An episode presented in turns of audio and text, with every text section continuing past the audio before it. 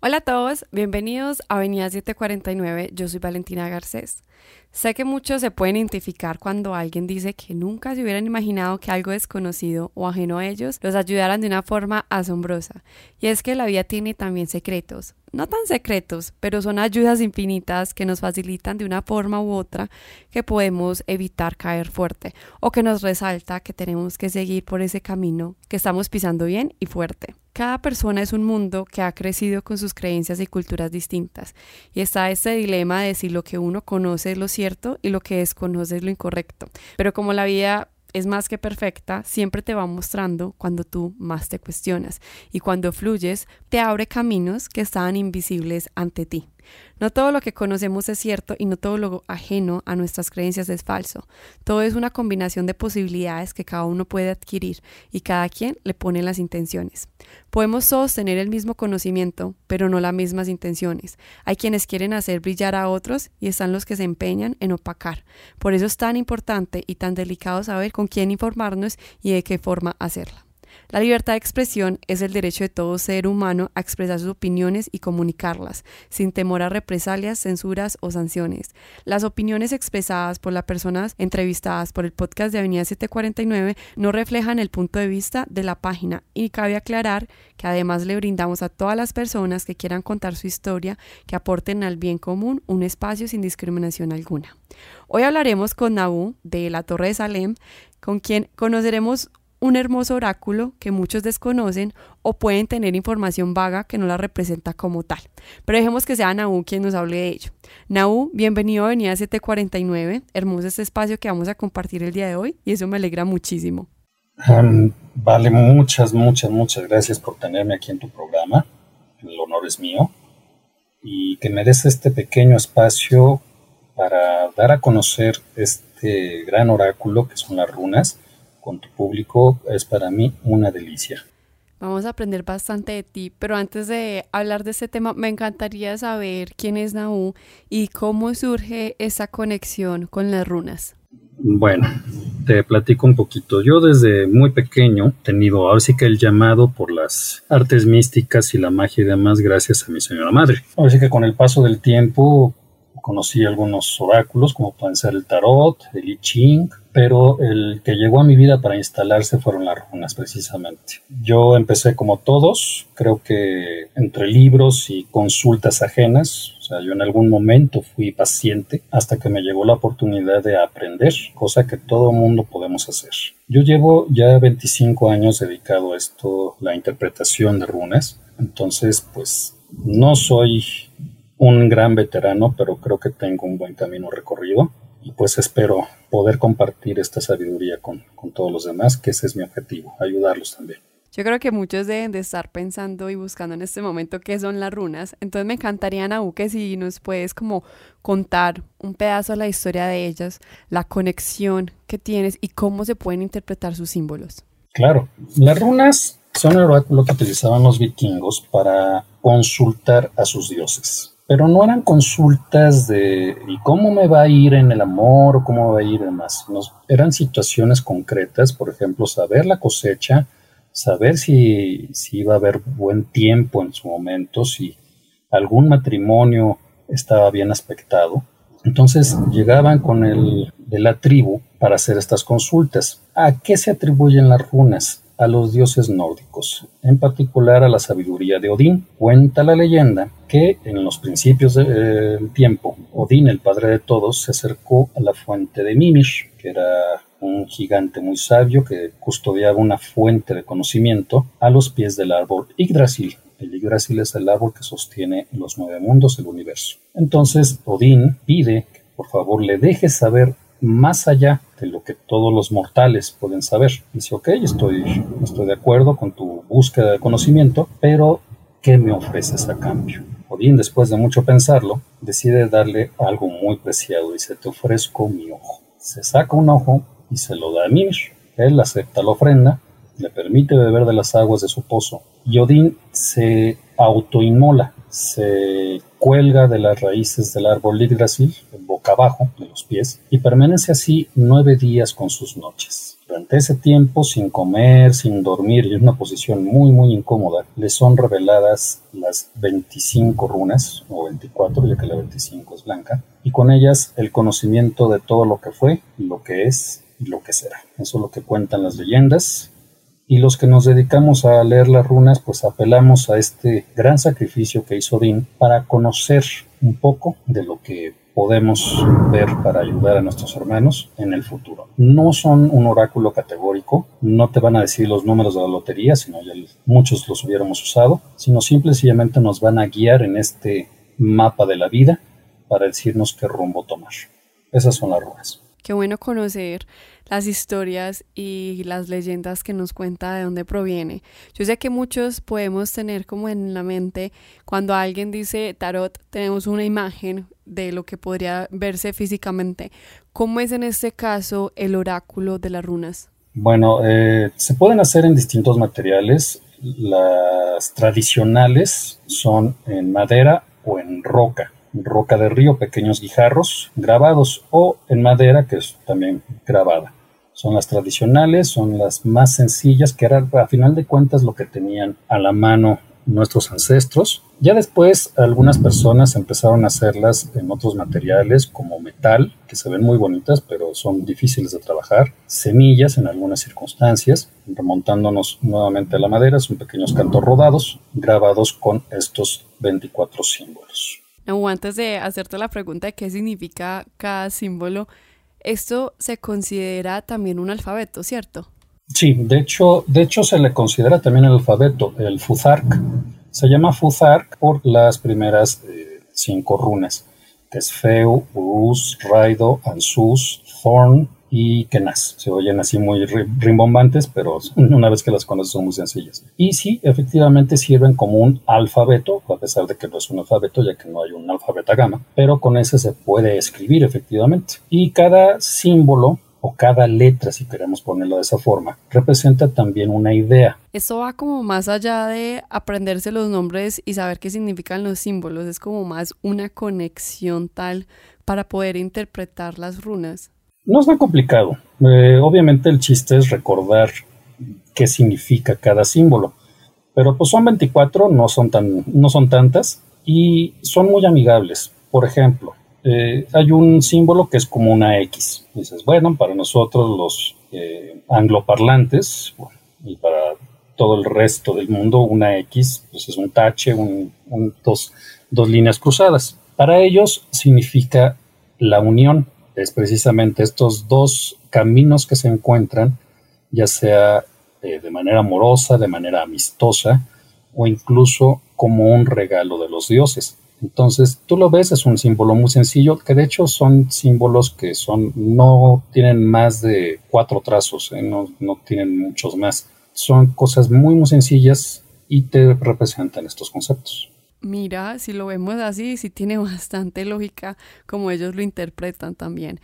Habías dicho, Naú, que eran 24 símbolos. 24 o 25. Lo que pasa es que la runa 25 es la runa blanca, o sea, no tiene ningún símbolo. Algunos eh, runomantes las usan, otros no. Yo sí prefiero usarlo porque significa el destino, lo desconozco. Otro símbolo que a lo mejor han llegado a ver es como una flecha, ahora sí que siga usted. Ese es el símbolo del dios Tyr, es el símbolo del guerrero, el principio masculino, y nos indica victoria, fuerza, fuerza guerrera, y nos recuerda que debemos de ser claros en nuestros objetivos para lograr la victoria. Otro símbolo muy, muy conocido y que lamentablemente en algún momento fue mal utilizado es la runa Sigel, que parece una S o un rayo. Esta es la runa del sol. Este no representa todo ese calor, todo ese brillo que nos da el astro rey, que obviamente nos dice que las cosas van a estar bien, que vas a salir adelante, precisamente que va a llegar la luz a tu vida. Lamentablemente, hubo una facción durante la Segunda Guerra Mundial que se hizo eco precisamente de esta mitología y pues las usó con motivos oscuros. Las famosas SS no son otra cosa más que dos runas sigil juntas tratando de llamar la luz para estas personas. Creo, Naú, que han sido bastante golpeadas las runas y hay muchos mitos ahí que no están diciendo lo que realmente son. Sí, sí, sí. Por ejemplo, ahorita lamentablemente hay una tendencia en redes sociales, sobre todo en TikTok, de que te dicen tatúate o dibújate esta runa en el brazo y vas a bajar de peso.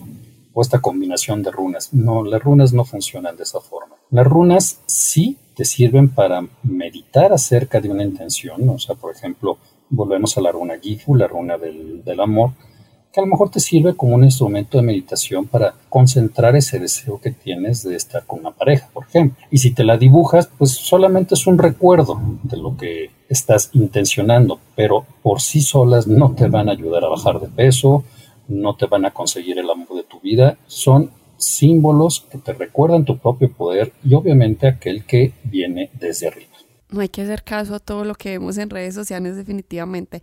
Naú, ¿Hay alguna forma en específico para hacerlo o cómo es esa forma indicada de cómo se leen las runas? Bueno, se puede hacer lecturas muy sencillas de una, de una sola runa como una suerte de consejo express, vamos a llamarle. Eh, haces la pregunta, la consulta que quieres, sacas una runa y sobre eso interpretas suponiendo que eh, decides hacerlo cada día. El clásico, ¿cómo me va a ir el día de hoy? o sobre qué debo de poner atención, que esa sería más bien una una pregunta más concreta, sobre qué debo de poner atención el día de hoy. Sacas tu runita de la bolsita, te das cuenta del símbolo, supongamos que para mí el día de hoy me apareció la runa luna lagaz, es como un ganchito, y esta runa representa el agua, representa lo femenino, por ende, las mareas, y nos dice que debemos de dejar fluir las cosas. Entonces me está poniendo en contexto, ok, a lo mejor voy a tener algunos conflictos en el día, pero me dicen fluye, déjate ir. Entonces no me engancho y dejo fluir y a lo mejor puede ser que al representar el principio femenino haya alguna dama que me dé algún consejo o me ayude en ese día. Eso es lo que yo puedo interpretar en una tirada de una runa. Si hacemos una tirada un poquito más extensa, bueno, ya revisamos la conexión entre ellas, pueden ser de tres runas, que normalmente es pasado, presente y futuro de una situación, cinco runas que apelamos pasado, presente futuro, lo que te va a ayudar, lo que no vas a poder evitar, o incluso, como yo hago cada año para mis pacientes, una lectura anual. Sacamos 12 runas y correspondientes a cada mes y vamos viendo lo que puede llegar a predominar en este nuevo año que comienza, por decirlo. En una lectura eh, regular vemos el contexto y se leen en conjunto, o sea, qué idea te están dando en conjunto. Me parece increíble que las runas nos puedan ayudar en tantas cosas, pero siento que a veces olvidamos, Naú, la ley universal de esta vida que es el equilibrio, de no tener como una obsesión tanto de saber qué se viene o qué nos depara el futuro, porque olvidamos a veces de, de esto, del presente. Muy grande la ayuda que nos ofrecen y qué bueno uno poder como que tener esas señales para evitar cosas que podemos obviamente evitar con la ayuda de ellas, pero también cada proceso se tiene que vivir. Ah, y también obviamente hay que resaltar que no se le puede creer a todas las personas, uno tiene que buscar ayuda de alguien que se puede confiar porque mucha información mal interpretada no nos favorecen para nada.